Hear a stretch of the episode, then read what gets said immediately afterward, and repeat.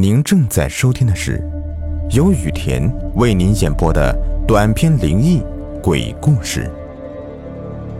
本节目由喜马拉雅独家播出。今天的故事的名字叫《蹭 WiFi》，作者老小虎。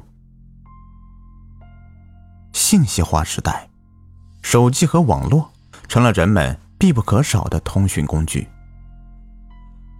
现在的年轻人可以一天不吃饭，要是让他一天不上网，估计他都能憋疯了。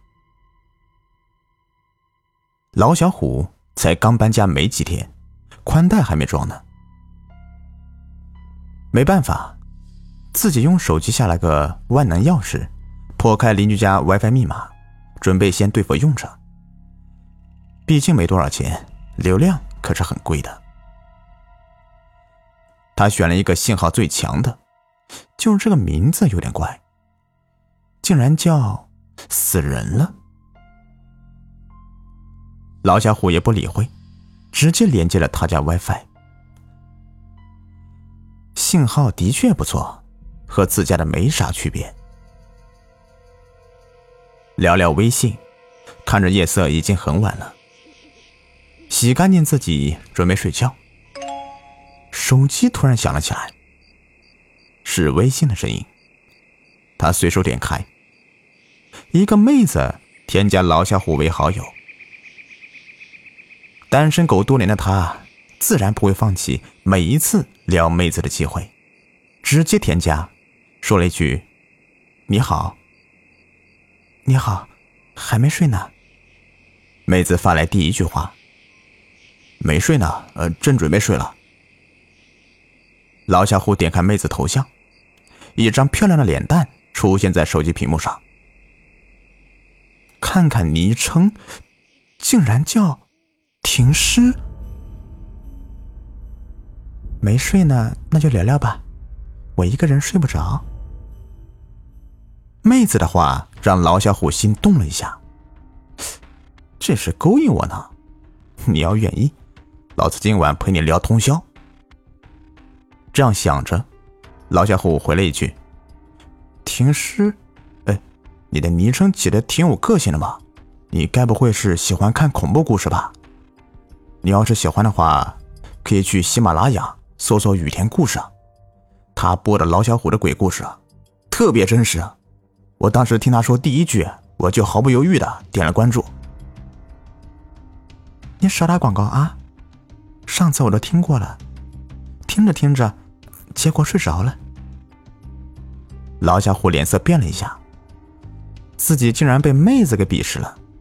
不过，老小虎还是想再争取一下，拇指暗动，是不是你太困了，所以才睡着了？没有啊，当时我还喝了两包咖啡呢。结果一看他的鬼故事，五分钟就觉得好困。看着妹子的话。老小虎只能发个尴尬的表情。哎，好了，逗你呢。他们的鬼故事啊，我最爱看了，我是他们的忠实粉丝哦。两人一直聊到午夜。老小虎觉得眼皮好重，慢慢的合上，竟然睡着了。没有人看见，手机里停尸的微信头像竟然笑了一下。显得俏皮可爱。一直到清晨，老小虎准备出门，随手拿起手机，习惯性的看下微信。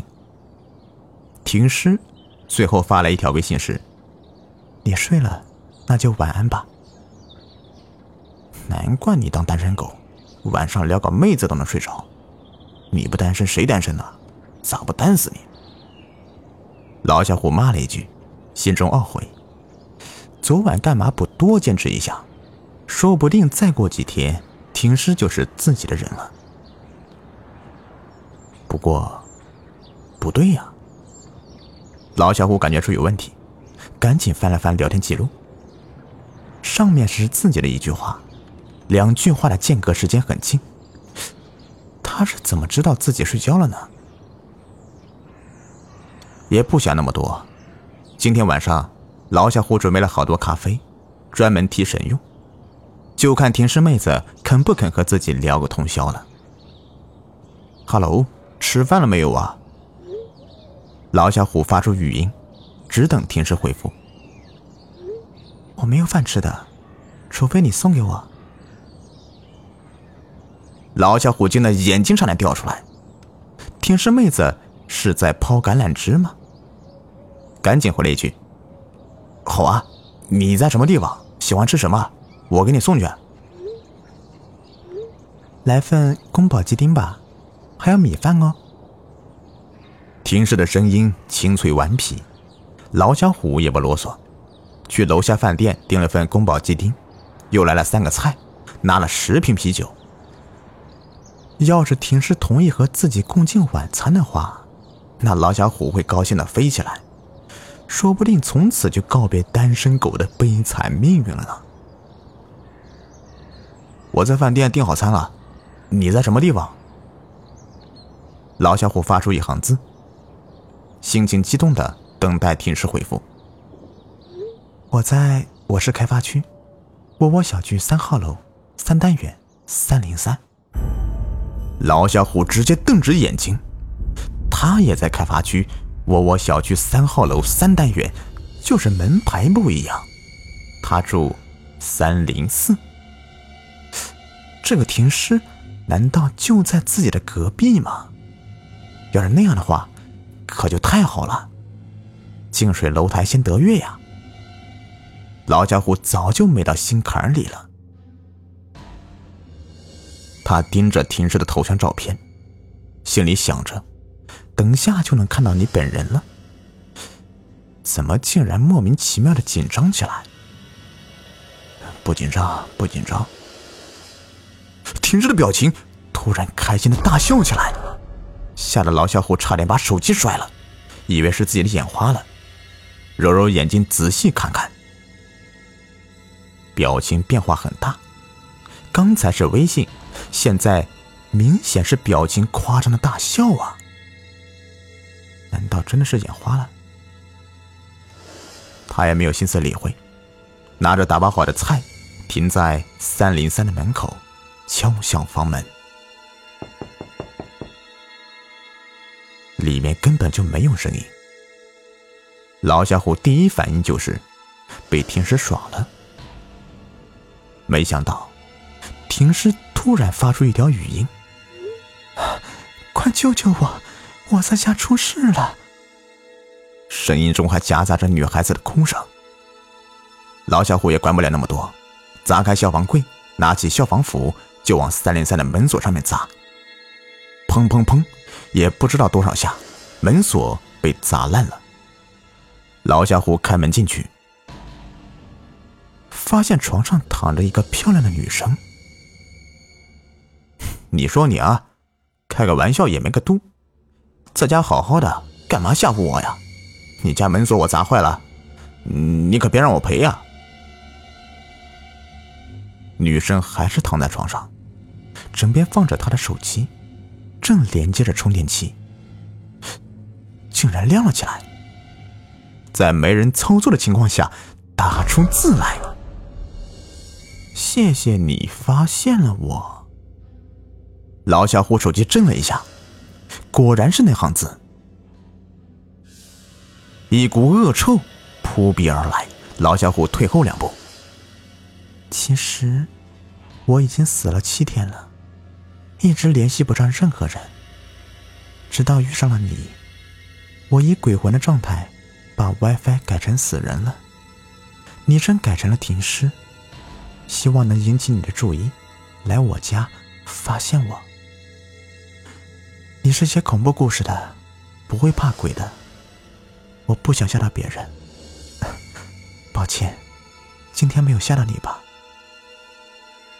看着手机莫名其妙的打出一大段的字，老小虎傻愣愣的呆在原地。没有，我还能帮你做什么？老小虎定了定神，发出文字，当着人家的面还用微信聊天。老小虎感觉怪异，可是没有办法。帮我报警。老小虎也不犹豫，赶快报警。等待警察来的时间，老小虎又和停尸聊了几句。谢谢你发现了我，网费你暂时不用交了，就用我的吧。我的密码是一二三四五六七。谢谢啊，哎，最近没网，还真不好写小说呢。老小虎站在三零三的门口，继续和停尸聊着微信。